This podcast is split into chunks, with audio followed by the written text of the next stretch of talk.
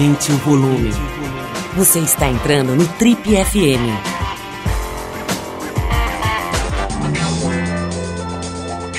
Oi, aqui é o Paulo Lima e a gente começa agora mais um Trip FM, o talk show da revista Trip.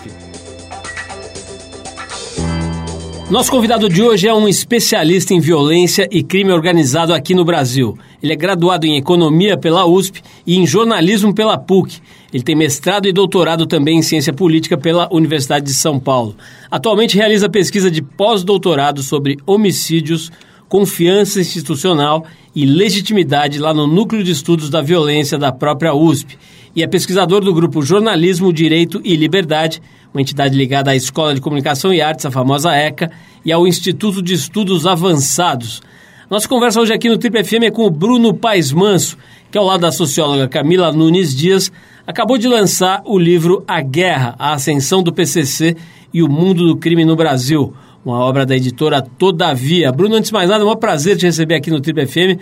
Sou fã do seu trabalho há muito tempo, né, como jornalista, e agora vibrei aqui com esse lançamento da editora Todavia, que é esse livro a Guerra, Ascensão do PCC e o Mundo do Crime no Brasil, que você escreveu com a Camila, a Camila Nunes Dias. E é um tema absolutamente palpitante. Né? Nesse momento que a gente está vivendo aí, nesse cenário eleitoral bastante maluco, conturbado, imprevisível, né? E em que o assunto de como lidar com, a, com todas as faces da sociedade, mas em especial com a criminalidade, com a questão da segurança, né? foi bastante tocado nessas campanhas. Eu ia dizer debatido, não sei se foi debatido devidamente, né? mas foi muito tocado esse assunto, né? Você vê pouca proposta de fato. Hoje mesmo eu estava vendo uma entrevista do, do candidato Jair Bolsonaro na, numa rádio, falando assim, literalmente, tem que entupir as prisões, né? Quer dizer, a proposta dele, se é que a gente pode chamar isso de proposta, é de entupir as prisões. Dizer, é, é, então, assim, é nesse sentido que eu digo, eu não sei se, se as pessoas estão debatendo esse assunto ou simplesmente mencionando esse assunto de forma, às vezes, bastante superficial. O fato é que é um assunto extremamente importante. Nas pesquisas que são feitas com a sociedade, né, com extratos da sociedade, quase sempre o assunto uh, segurança vem em primeiro lugar nas preocupações da população. Às vezes saúde vem na frente, mas segurança em geral vem na frente. Né? Então a questão importante. Você é um, um pesquisador que resolveu ir fundo e entender um pouco, tentar entender um pouco uma face dessa questão que é o crime organizado, né? Que é, vou dizer uma coisa amplamente sabida aí pela sociedade, mas ele domina todo o sistema carcerário, ou boa parte do sistema prisional brasileiro, e domina boa parte da periferia. Né? Hoje, para você fazer qualquer coisa, para você interagir em qualquer comunidade dessa, em geral, você tem que pedir permissão a alguém ligado a alguma dessas digamos, entidades do crime organizado. Como você foi a fundo e foi pesquisar, a gente quis te chamar para bater um papo aqui e tentar entender um pouquinho, tentar aprender um pouquinho com você. Para começar, Bruno, como é que você define, cara, o PCC? Né? O que, que é exatamente essa, essa organização hoje? Acho que o PCC tem algumas facetas. Assim, em primeiro lugar, é uma rede, é um networking de pessoas que atuam na, na cena criminal, né, principalmente no tráfico de drogas. É, tá, boa parte deles estão presos, é, quase 80% aqui em São Paulo das lideranças estão presas e, na verdade, tem um lado que acaba funcionando como uma agência reguladora desse mercado criminal. Então, são 25 anos de história que, no decorrer do tempo, por dominar os presídios, passou a do, é, fazer a, a, mediação desse mercado criminal em São Paulo. Tem um lado meio de sindicato, né? então quem participa dessa rede eles de alguma forma concedem benefícios, né? desde cestas básicas para as famílias de presos, até ônibus para os presídios que são distantes de São Paulo, até emprestam armas, emprestam dinheiro para para roubos e outras atividades criminais. E tem um lado também de, é, de político, vamos dizer assim, não no sentido de propor um mundo diferente ou uma proposta alternativa de mundo, mas um discurso é, para o crime, para a cena do crime, que fala: olha, o Estado quer nos exterminar e nos confinar nesses lugares. Vamos bater de frente com o Estado. O crime fortalece o crime, nosso inimigo é a polícia. Então, de alguma forma, eles articulam e seduzem a molecada a partir de um discurso político também. Então é, é, algo muito novo, né? Que a gente está tentando entender até hoje. Ó, tem muita gente tentando entender, a Camila, o Gabriel Feltran, que também lançou um livro a respeito, tentando entender isso que está acontecendo. E para fazer essa pesquisa, você, você teve eh, acesso às lideranças, conseguiu entrevistar? Como é que a Camila estava me contando que entrevistou, que conversou com liderança, é isso? Sim, a gente, enfim, estamos há 20 anos nessa, né? Desde eu no, meu, no caso trabalhando em redação já tive contatos em diversos momentos da história mas a Camila em especial quando aconteceu o racha do PCC com o Comando Vermelho em junho de 2006 de 2016 agora ela estava nas fronteiras do Mato Grosso do Sul com o Paraguai é, fazendo um trabalho uma pesquisa sobre fronteiras e conversando nos presídios com algumas lideranças de diversas facções. Então eu estava escrevendo uma matéria para Piauí na época, é, foi publicada em fevereiro, logo depois do massacre dos presídios, e a Camila tinha me ajudado muito.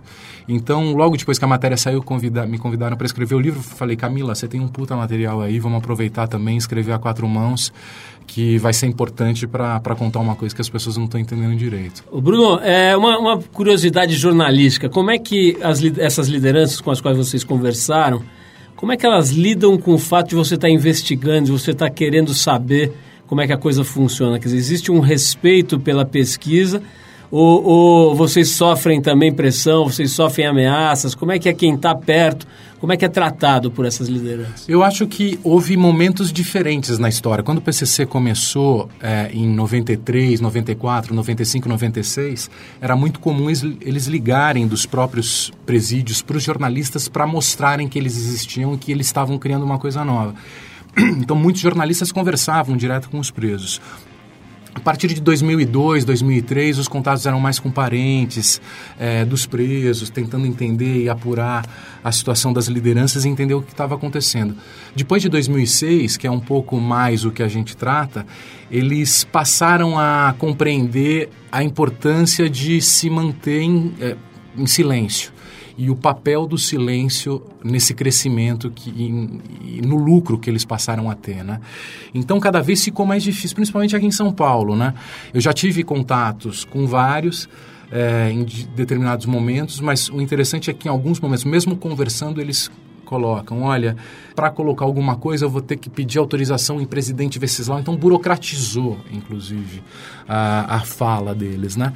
Então, é, é, existe uma desconfiança muito grande, não só uma desconfiança, mas um pragmatismo de... Eles não ganham nada em falar com a imprensa, ganham muito pouco. Então, é mais difícil. No caso da Camila, isso foi facilitado por estar em outro estado e por, por ser mais frouxa a, os controles e, talvez imagino que até a própria carência de conversar com as pessoas e trocar ideia e tudo mais. Ô Bruno, lendo aqui o teu livro, dando uma olhada aqui nos materiais, nas pesquisas que a gente fez, tem um dado que me chamou a atenção aqui que eu não sabia. O PCC está com 25 anos, né? comemorou agora no mês de agosto né? essa efeméride. É... Mas eu estava vendo aqui pelo que você revela aqui no livro, que o negócio de venda de drogas pelo PCC, o tráfico de drogas como atividade principal e tal, isso começa só em 2003, é isso? Uhum. Como é que é? No, no, início era meio que um, um é só uma espécie de sindicato para organizar a, a, a galera que está presa, é isso? É, começa de, em 1993, depois do massacre do Carandiru, um ano depois do massacre do Carandiru.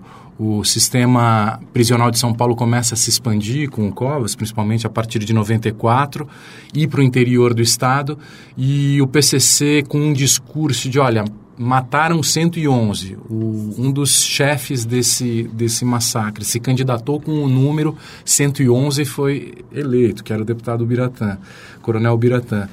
Então a gente precisa se defender. Então começou a se articular a partir desse discurso e desse momento, aproveitando essa expansão do sistema prisional paulista. Então era muitas prisões novas sendo feitas com funcionários insuficiente e sempre devendo espaço, né? Sempre mais preso do que do que espaço. E quando você vai, enfim, entrando num presídio, você vê uma cela de 12 pessoas que ficam 50. Essas 50 pessoas precisam guardar os seus pertences dentro desse espaço também, com um banheiro só. Então é um potencial explosivo enorme. E você fortalece as lideranças prisionais que administram esse caos. Né? Então foi um processo de expansão do sistema prisional, de aprisionamento em grande quantidade e de fortalecimento das lideranças prisionais que o PCC soube se aproveitar, dizimando os concorrentes né, ao longo dos anos. Também teve muita morte nesse processo, né? que eles chamam de revolução, né? Ah, participei da revolução, as pessoas que contam essa história, tal, e tentando organizar os presos tem alguns rachas nesse processo. Em 2004, quando o Marcola, o Marcola assume uma nova gestão do PCC assume, eles estabelecem esse novo modelo de negócio que é vender droga, ganhar dinheiro com a droga para financiar essa estrutura burocrática do PCC e organizar o crime. Então, depois só do Marcola é que o tráfico de drogas se torna o financiamento, a forma principal de financiar tanto a organização quanto individualmente cada micro cada empresário que faz parte dessa rede, né? Cara, é difícil falar em, em aspecto positivo desse tipo de, de, fenômeno, né? Mas é fato. A gente tem aqui um colunista que acho que você conhece, o Luiz, Augusto, Luiz Alberto Mendes, que ficou preso durante 31 anos, quase 32 anos né? Tem uma longa história, tem um livro incrível que ele escreveu, inclusive, chamado Memórias do Sobrevivente, que conta um pouco dessa trajetória dele. Tem vários outros também que ele publicou. Mas ele fala é, que na época que ele viveu o sistema carcerário era uma selva violenta. Né? Primeiro que tinha coisas que faziam parte do sistema institucionalizado, como a, a prisão é, é, solitária, né? castigo, como eles chamavam, né? E uma série de outras torturas e, e técnicas desse tipo que eram parte do sistema, né? Segundo que tinha isso que você acabou de descrever, né? Assim, uma, uma violência era permanente e muito radical, né? A coisa do estupro. Ele mesmo é, é, matou um, um, sujeito lá numa briga, isso foi contado várias vezes, inclusive no programa do Jô Soares e tal, ele acabou matando um sujeito que veio tentar estuprá-lo e enfim, era um negócio infernal, né? Hoje isso não existe mais, né? Isso pelo que a gente sabe aí, você deve saber muito mais, mas assim, o estupro, por exemplo, não existe mais. Qualquer coisa ligada à violência, somente autorizada pelos comandos, né? Só, só a, a partir de um comando dessas lideranças, etc. Dá para falar num aspecto positivo dessa organização?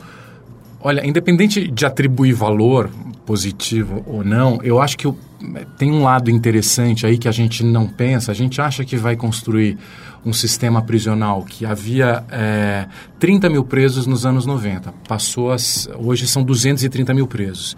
É, 170, eram 33 presídios, vai para 170 presídios. Então você constrói um mundo novo, é, que na verdade, se você for contar parente de presos, seriam mais de um milhão de pessoas vivendo nesse universo novo, em 20 anos, atrás das grades, e você imagina que não vai reagir, que você joga esse povo num, num buraco negro e que acabou o problema e que isso não produz efeitos. E eu acho que o interessante do PCC é que você começa a imaginar que você vai praticar essa guerra ao crime, jogar essa galera é, numa nova cidade, que seria a terceira maior cidade de São Paulo, se considerasse mais de um milhão de pessoas. E que eles vão ficar quietos, lá não vai acontecer nada. Mas não, eles reagem. É, existem efeitos colaterais, eles passam a produzir um discurso, falar, vocês são os nossos inimigos, a gente vai para cima de vocês. Eu prefiro morrer antes dos 25 anos do que abaixar a cabeça para esse sistema opressor e a gente vai para cima, a gente morre de pé. Então a gente começa a produzir uma ideologia dos nossos homens bombas, inclusive. Né? A gente constrói uma ideologia de raiva suicida, de oposição ao sistema. É, porque a gente imaginava que a gente ia simplesmente colocar esse pessoal lá e resolver o problema e acabou. Mas não, eles estão se organizando, estão discutindo, estão falando quais são os problemas e tem uma postura, mesmo que seja suicida, mas de não abaixar a cabeça. Então, assim, independente de ser positivo ou não, eles se organizam, eles reagem e a gente precisa pensar em políticas públicas considerando isso. Não dá para imaginar que são pessoas passivas e que não articulam, que não se organizam. Fingir que não existe. Né? Fingir que não existe, que, que é a atitude da sociedade até hoje. É. Né? Ô Bruno, o cara tem um fenômeno importante que aconteceu nos últimos anos aí, me corrija se eu estiver errado, mas que foi a expansão dessas organizações de crime para o Nordeste, né? Já existiam organizações lá, teve conflitos muito grandes, muitas mortes, aquelas cenas horrorosas, os caras decapitando o outro durante uma rebelião, enfim. Conta um pouquinho, que fenômeno é esse? Né? A gente tem ouvido falar muito, tem analisado, tem visto as notícias sobre a criminalidade no Nordeste, né? Uma coisa bastante grave em todas as cidades, né? Em toda a região. Que está acontecendo por lá? É, em 2017, dos 10 estados mais violentos do Brasil, 10 estavam no Nordeste. O que, sendo que no, nos anos 90 eram os menos violentos do Brasil, né? A violência se concentrava no Rio e em São Paulo. O que a gente escreve, eu e a Camila, nesse livro é justamente sobre essa expansão. É, chega em determinado momento, quando o PCC define a droga como modelo de negócio, quando o Marcola assume, junto com essa nova liderança, o comando do PCC e eles passam a se articular, eles deixam as quebradas e o varejo, chegam no, no atacado e no, nas fronteiras e passam a organizar a distribuição de drogas do Brasil de uma nova forma, com um novo tipo de gestão mais profissionalizada e o crack, a droga chega nesses lugares e transformam as cenas criminais desses lugares. Né? O mercado de drogas chega num outro volume nesses lugares. E aí provoca uma série de reações, né? Porque você tem aí, você passa a ter novos empresários envolvidos com droga, você passa a ter arma, você passa a ter grupo de extermínio, você passa a ter uma, uma nova forma de reação da polícia, uma nova forma de ação da polícia. Então você passa a ter toda essa cena que a gente teve aqui nos anos 90, você passa a ter nesses lugares, começam a testemunhar esse desequilíbrio, né? Masculino, dessa cena masculina de guerra, né? É, de acreditar que está numa guerra, tanto por parte das autoridades do Estado, a polícia, tal, grupos de extermínio, segurança privado e o traficante e os, e os grupos é, de varejo territoriais tal, você começa a ter essa, essa engrenagem de violências girando a todo vapor. Aí você tem alguns estados que são mais, Fortaleza, por exemplo, Ceará e Fortaleza, você tem uma cena muito de, é, conflagrada lá com os Guardiões do Estado, que é um tipo, é um grupo local apoiado pelo PCC contra o Comando Vermelho. Você tem uma cena muito forte no Acre também, que é o Bonde dos 13, é, apoiado pelo Comando Vermelho. Você tem na, no Rio Grande do Norte o Sindicato do Crime, que é uma gangue local é, e regionalista, que fala esses paulistas folgados que querem chegar aqui e dominar o crime, vamos para cima, tal, apoiada pelo CV. Então você, você reconfigurou essa cena, né? Bruno, nesse momento, como a gente falou aqui no começo do programa, né, você vê muita conversa sobre a questão da, da, da segurança. Você vê pouca, pouca proposta crível, proposta que, que, traga algum tipo de alento, né? E, e, lendo o seu livro, na verdade, aqui a gente fica bastante com a sensação assim de no future, né? Assim, da, dessa coisa tá se, se profissionalizando de tal maneira que você não vê uma, uma forma é, é, clara assim de como enfrentar isso com inteligência e tal. Que, que futuro você vislumbra num, num bom cenário, num cenário otimista? Como é que se trata desse assunto aqui? É, é difícil falar. Essa semana a gente está todo esperando uh, as eleições, né? Então até estava relativamente otimista porque a gente organizou com o Monitor da Violência, um trabalho que a gente tem com o G1, uma parceria que a gente tem com o G1, é um debate dos candidatos a presidente e, e assim, se falou muito, profission, muito profissionalmente, se sabe muito bem o que fazer hoje o, as propostas sobre o que fazer, de alguma forma, estão bem discutidas. Só o candidato Bolsonaro que não mandou representante, porque, enfim, a proposta parece muito mais baseada em memes de internet do que em plano de governo. Mas, assim, o cobertor é curto, tem pouca grana. Então, você tem os presídios, de alguma forma, fortalecendo as gangues prisionais mais do que controlando o crime, e você tem que lidar com esse limite orçamentário, que é uma realidade. Então, a discussão hoje é foco é, na segurança pública dos crimes violentos. Você tem uma série de tiranos armados mandando nas comunidades, você tem problema, inclusive, nas milícias e policiais também exercendo esse, esse, é, essa tirania, e você tem que focar na redução dos homicídios e, e tirar esses homicidas da circulação mais do que os traficantes que vendem droga e não produzem violência. O grande problema do tráfico de drogas é a violência. Os Estados Unidos é um dos maiores mercados com, consumidores de drogas, assim como a Europa, e não tem violência e não tem o problema que a gente vive aqui com o tráfico de drogas. Então é focar nos traficantes violentos ou nos criminosos que produzem violência e tenta exercer o domínio nas suas quebradas. Ou mesmo as milícias, os grupos paramilitares que fazem isso. Esse é o foco. Você, com uma política de segurança pública focada nisso, você consegue, de alguma forma, passar uma mensagem: olha, que se tiver que vender droga, a gente vai lidar com a saúde, com os problemas, os efeitos colaterais, os problemas que isso produzem na saúde, mais você não vai pod poder produzir violência, que aí a gente vai te prender e vai processar. E assim você controla o, o, o, grande problema social que o crime produz, que é a violência. Você está tá falando basicamente de uma mudança clara na política de drogas, né? de, de como lidar com a droga como base na questão da segurança, é isso? Eu acho que na política de segurança pública mesmo. Eu acho que hoje o nosso maior desafio é, no fundo, é, é a, o moleque que está com 16, 17 anos, numa quebrada, sem ver perspectiva de vida, para onde eu vou, que caminho eu sigo, o tráfico e o crime está falando, olha, vem com a gente, você pode morrer antes dos 25, mas você vai morrer de cabeça erguida, batendo de frente, você vai ter mulher, vai ter status, vai ter... Siga com a gente. A gente está... É, concorrendo com esse discurso, falando, olha, não, é melhor você seguir por esse caminho aqui, ganhando menos, mas você vai conseguir respeito de outra forma, tal. Essa é a nossa concorrência principal, né, com essa molecada que é uma coisa muito masculina, inclusive, né? Então, se você legalizar e você consegue diminuir o lucro, porque a grana que esses caras têm e a grana que esse, esse mercado produz, é, decorrente da ilegalidade, né? Dá muito lucro porque é ilegal. Então, a regulamentação e a organização desse mercado diminui o lucro e já diminui um pouco da sedução desse discurso. Então, a gente tem que pensar estrategicamente, racionalmente sobre isso. Enquanto não for regulamentado, você tem que trabalhar com foco, a segurança pública tem que tra trabalhar com foco na violência na violência produzida por esse mercado. Você tem que tirar os tiranos que acham que podem mandar ameaçando os outros de morte ou matando. Esse é o problema principal. Quando o cara faz isso, quando tem três homicídios numa quebrada, vai lá e descobre quem é. Enquanto não descobre, os caras vão ter um prejuízo e você quebra os caras economicamente, financeiramente. Aí você vai transformando os costumes e os hábitos desse mercado. Ô, Bruno, o a gente estava vendo, eu estava vendo aqui que esse título né, que vocês deram para o livro tem a ver com a forma, digamos, belicosa né, que a sociedade é, usa para lidar com a criminalidade e tal, né? Quer dizer, realmente instaurou uma, instaurou uma guerra, achou que estava tendo êxito e estava ganhando essa guerra, é, é, colocando toda essa população gigantesca aí de infratores em, em, em num sistema completamente obsoleto e, e mal estruturado e agora o que a gente está vendo é uma espécie de rebate, né? uma espécie de, de, de devolução dessa energia negativa em forma dessa violência que está instaurada em todo o país.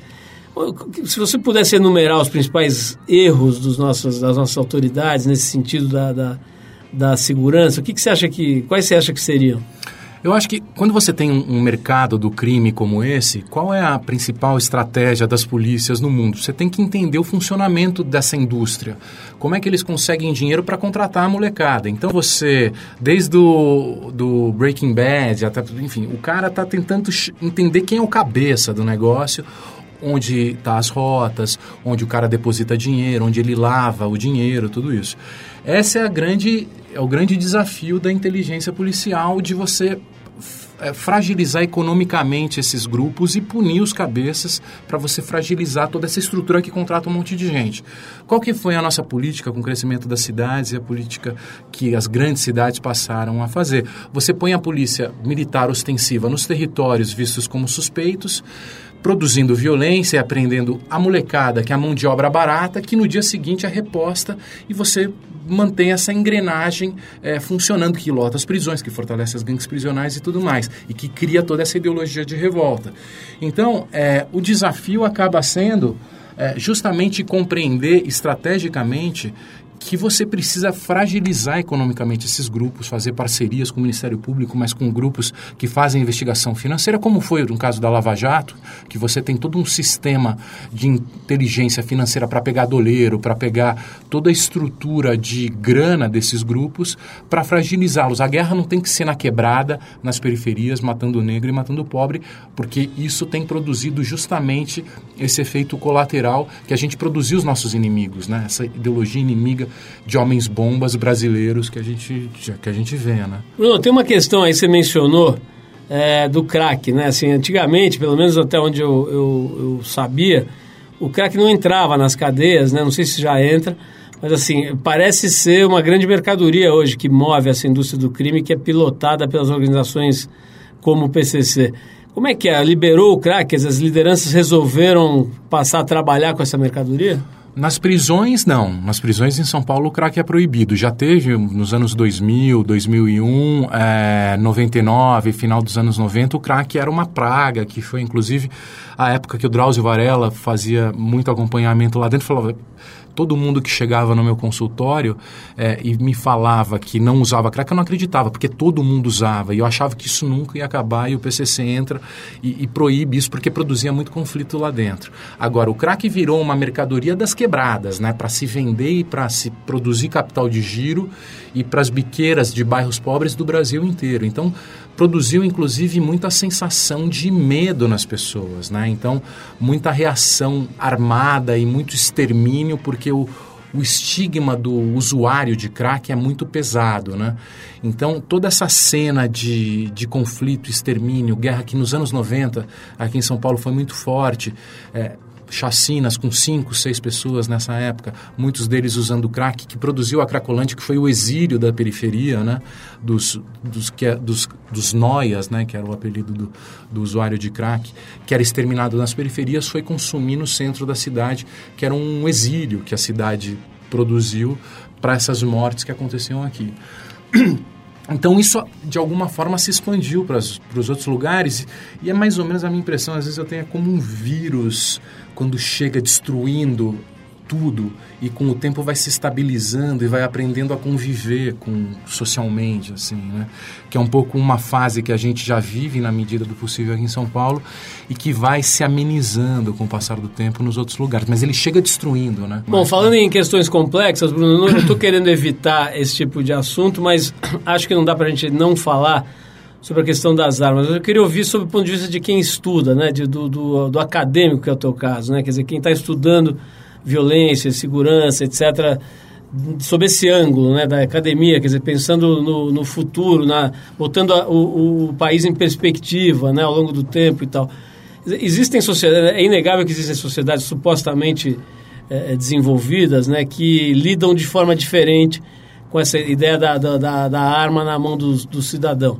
Evidentemente, essa foi uma das grandes plataformas aí para conseguir essa grande votação aí que o, que o candidato Jair Bolsonaro obteve no primeiro turno. Como é que você vê? Você, vê, você, você entende que é uma, uma, uma ideia completamente absurda a ideia de, de, do, do cidadão poder ter arma e tal? Como é que é a tua visão como estudioso desse assunto? Eu acho que é, tem toda essa discussão a respeito do direito, né, da defesa e tudo mais, mas eu penso de uma forma mais pragmática de alguém que acompanhou isso na prática dos efeitos que isso produz, né? E aqui em São Paulo, quando eu comecei a entrevistar os homicidas, no final dos anos 90, que tinha muito homicídio em São Paulo, e todos saíam armados, né? Era muito comum sair armado, porque o Estatuto do Desarmamento era ainda muito frágil tal. Eles até... Eu ia com a camisa de dentro da para dentro da calça, né, dentro do cinto, então eles falam, olha, aqui na quebrada ninguém anda com a camisa assim, porque se você encontra uma treta sua, um cara que é que você tá brigado, você tem que estar tá com a camisa para fora da calça, que se você não tiver armado, ele vai vai ficar na, ficar na dúvida. E sempre que você encontra um cara, se estiver com a camisa para dentro da casa, ele vai, vai, lá e mata. Então, assim, essa, esse espírito armado, você andava em ovos, porque todo mundo tava, era um potencial assassino, então você se antecipava à própria morte e matava para não morrer, produzia uma grande tensão e muitas mortes quando você tinha que decidir em lapsos de segundo, né? Quando isso foi mudando e quando a pena para quem era pego com arma fria aumentou e a, a, própria se tornou crime inafiançável, você mudou costumes em São Paulo. As pessoas deixaram de sair armadas e uma em um conflito permitia você pensar duas vezes. Isso foi mudando, contribuiu com a redução dos homicídios em São Paulo, porque você não precisava mais decidir se mata ou morre em lapsos de segundos. Fora os, as brigas de trânsito, os crimes mais ligados a explosões de emoção e tudo mais.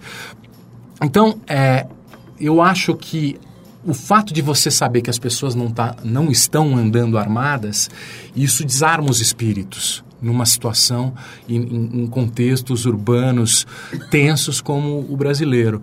Então, eu estou morrendo de medo disso. É uma coisa que realmente eu acho que pode ser uma tragédia, sem falar na, falar na possibilidade de milícias surgirem, né? Porque em El Salvador, em Honduras, você tem, eh, na própria Venezuela, onde eh, você tem uma flexibilidade de venda de armas, você permitiu a criação de grupos paramilitares e de milícia e a profusão desses grupos numa quantidade enorme. Aqui no Brasil, a gente já vive um problema sério no Rio de Janeiro de grupos paramilitares que passaram a dominar um quarto do território do Rio associado com os policiais, etc.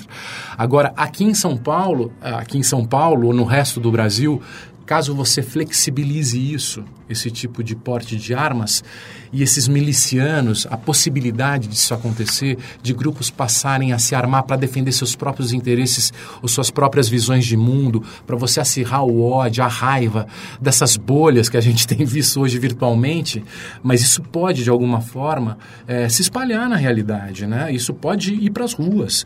A gente está vendo tudo se transformar e as pessoas é, suspensas, né? transformações acontecendo.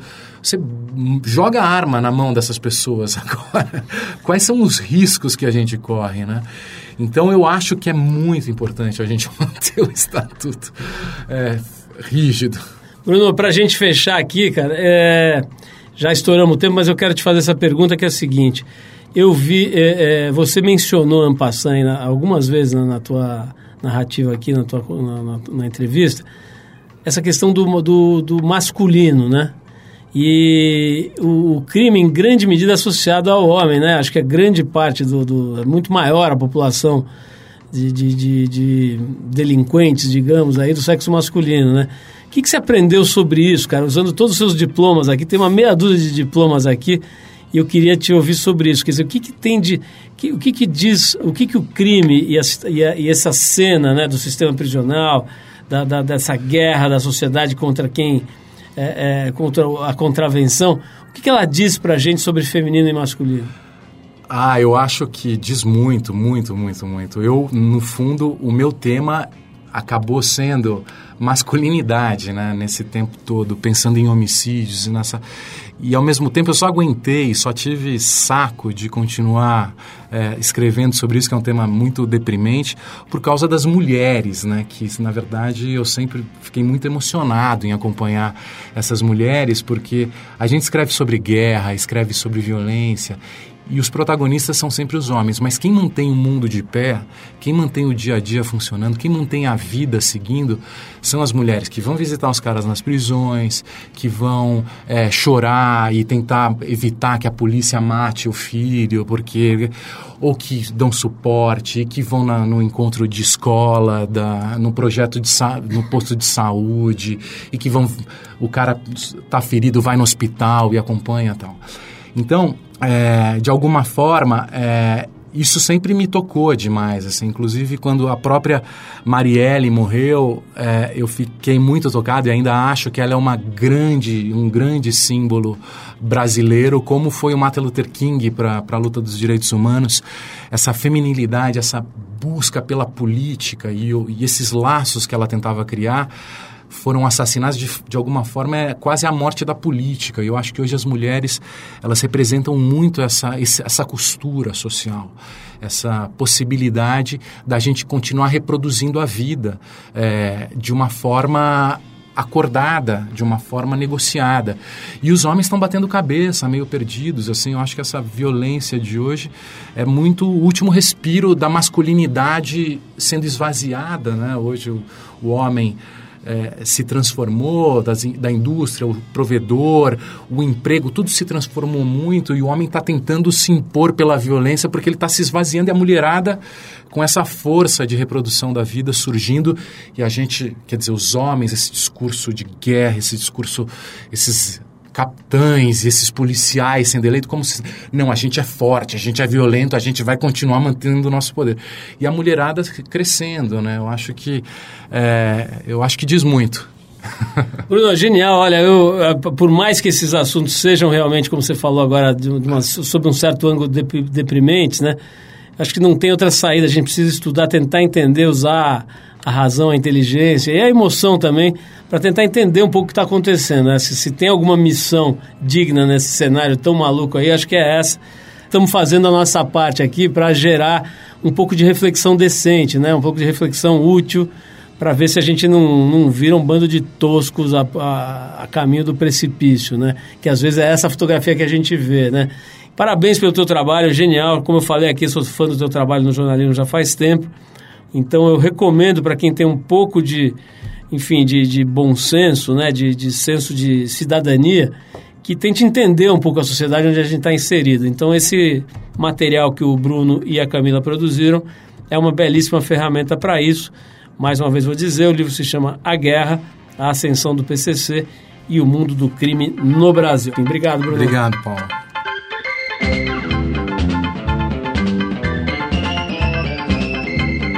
Bom, é isso, pessoal. Trip FM é uma produção da equipe que faz a revista Trip e está há 34 anos no ar. A apresentação é de Paulo Lima, produção e edição de Alexandre Potashev.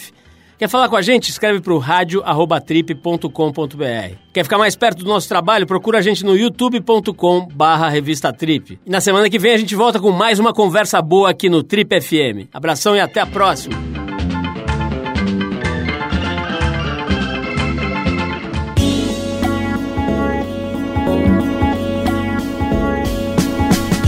Você ouviu Trip FM.